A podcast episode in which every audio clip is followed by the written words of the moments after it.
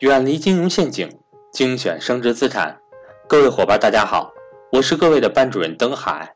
从二零一八年七月一日到二零一八年七月十五日，格局举办年终大活动，凡在本时间段内报名财商与投资班的伙伴，均可获赠格局赠送的华为体脂秤一个。除此之外，我本人也有给大家准备更多福利干货，同时。珠三角地区的学员报名之后，还可参加七月十五日在广州举办的财商与投资班纯线下面授课，机会有限，欢迎各位伙伴找我报名学习。我的手机为幺三八幺零三二六四四二，我的微信为格局全拼小写后面加上六八六八，也就是格局六八六八。下面请听分享。今天我们聊一个中产人群非常基础的一个投资理财的概念，什么是资产，什么是消费？这个问题我在每次给学员讲课的时候，我都发现很多人其实还是没有搞明白什么是资产，什么是消费。很多学员让我做家庭资产配置的建议的时候，我都让他们稍微整理整理，你的家庭资产的目前是怎么配置的？我发现很多学员把他家的车还有租不出去的房子都放在他资产里面，这是一个普遍现象。我就问他，我说，哎，你的车为什么要放在资产里呢？他说，老师，我的车花几十万买的呀，它当然有价值了，对不对？它当然是我的资产了。我说不对，车肯定是有价值的，但它不一定是你的资产。为什么呢？这里从我的一个比较经典的故事给大家讲起。二零零六年的时候啊，有一天我去这个外面买冰棍儿。一般嘛，我都买一块钱的冰棍儿。那天特殊，夏天嘛，八月份，我就嘴馋了，是吧？我就看到一一根这个两块钱的冰棍儿。买完以后呢，可能是个什么雪人什么的，或者是什么火炬什么的吧，就是当时的比较好的冰棍儿哈。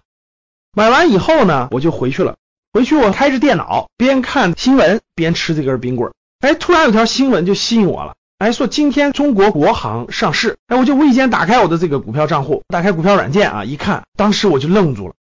啊，国航上市当天股票是多少钱呢？一块九毛八，而且可以买，就一块九毛八，你想买可以买。我当时手里拿着这根冰棍，看着这个眼前的块九毛八的国航的股票，我就愣住了，我真的是愣了有一分钟。这根冰棍真的是可吃可不吃的，对不对？可吃可不吃的。我如果吃了它就没了，吃的我肚子里没了，享受了一下没了。但是如果我不吃的话，我可以去买一股中国国航的股票。我静下心来仔细想，这根冰棍带给我的是甜甜的、凉凉的感觉，也就最多最多五六分钟是吧？十分钟。我买的一股国航是什么概念呢？中国最大的航空公司，国际航线那么多，成百上千的飞行员，多么难培养啊！全国精挑细选的空姐。全国这么多人出国，这么多人旅游，这么多人出行要做的这个东西，国际航空公司，我拥有的它一点点，这两种都是花两块钱可以获得的，当时我就很震撼。结果不到一年之后，国航的股票涨到了二十九块钱，将近三十块钱，哇，我好震惊啊！这个过程对我的震撼是最大的，我那个冰棍吃了没了，但是国航的那个股票能涨到二十九块钱，从不到两块钱涨到二十九块钱，十多倍。哎呀，我那个悔恨呐！我说我这冰棍吃它干嘛呀？是吧？通过这个事件，就更深刻的让我去理解什么是消费，什么是资产，什么是消费。任何花掉以后。哎，你可以享受到它的价值，享受到它的服务，享受到等等等等，它给产这个产品带来的这种，但是没有后续的，它无法给你带来增值，无法给你带来更多的现金流，这都是消费。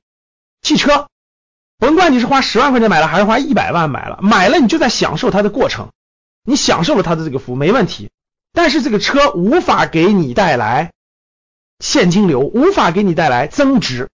比如说你一百万买的，第二年变成两百万了，no 不可能，对吧？汽车它不可能增值。比如说你购买的某项服务用完就没有了，它不可能给你带来价值的增值或者给你带来现金流，这就是消费。什么是资产呢？资产能给你带来稳定的现金流或者是资产的升值，这两条。比如说我们买了一套房子，我们把它出租出去了，每年可以带来这个租金的收入，这就是现金流，这就是资产。甭管它资产给你带来的租金是高还是低，它只要能带来，它就是资产。比如说买了一套房子，根本租不出去，比如说你买在了四五线城市，根本就没有人租，那它就不是资产，它无法带来现金流。这里面很多人问到了，那老师，那我自己住的房产算不算资产呢？其实大家看，你自己住的房产算不算资产？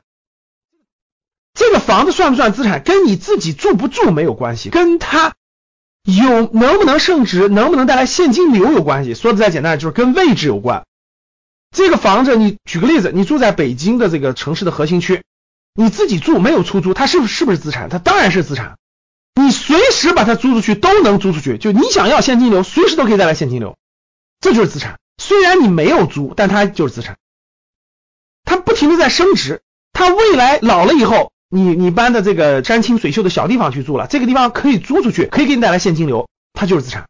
换句话说，就是当下就能给你带来现金流，或者完全具备带来现金流的潜质，只是你没有让它兑现，这也是资产。这句话相对于什么呢？相对于你自己住一个农村的宅基地的房子，但其实这个房子它根本就租不出去，它你未来不住了，它也租不出去，这就不是资产。大家听懂了吧？所以资产呢，它包含了现在可以带来现金流，或者它具备带来现金流的能力，只是你没有把它呈现出来。你没有去租房子，你用了，你享受了你自己房子，这个是也是资产。所以资产最大的特点，各位就是它有带来现金流的这个，随时都可以带来现金流这个能力。比如说一些房产，比如说考公司的股权，茅台十六年的时间涨了八十倍，十六年上市了，到二零一七年涨了八十倍，各位，这是不是好的资产？当然是好的资产。第一，每年有分红，或者隔一段时间就有分红。第二，它不断在增值当中，它不断的增值，不断的增值，这就是好的资产。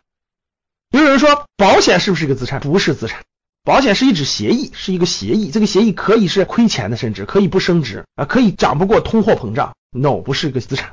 其实，对于我们大多数中产人群来说，我们能碰到的好资产，就可以叫做我们的能碰的资产，其实并不多，主要集中在两类。啊，一类是好房产，一类是好股权，其他大量的都是金融陷阱或者说是伪资产。未来有机会再给大家分享很多的伪资产哈。所以说呢，消费和资产一定要分清楚。我们大多数人每天的花费其实都是消费啊，甭管你是衣食住行，对吧？花费的各种各样的交通费、买车了、服装了等等，买吃的了、穿的了、旅游啊等等，所有这些都是消费。为什么大多数人倾向于消费呢？因为大家看各种各样的广告，对吧？电视广告、报纸广告、杂志广告、路牌广告等等等等，都是教给我们如何消费的。啊，真正的投资，真正的这个好资产，你是需要花时间、花精力、花智慧去分析和落实的。所以，对于生活上大多数人来说，消费就把他们挣到的大多数资金都消耗掉了。如果啊，你想变成富人，其实大逻辑就是在你有能力挣钱的时候，不断的把你挣到的钱换成好资产，随着资产的升值，带动你逐渐的提高你的身价。这个就是富爸爸穷爸爸讲的一个核心道理啊，富人不断的购买资产，穷人不断的消费。所以这就是今天带给大家的，希望大家能够理解的，什么是资产，什么是消费。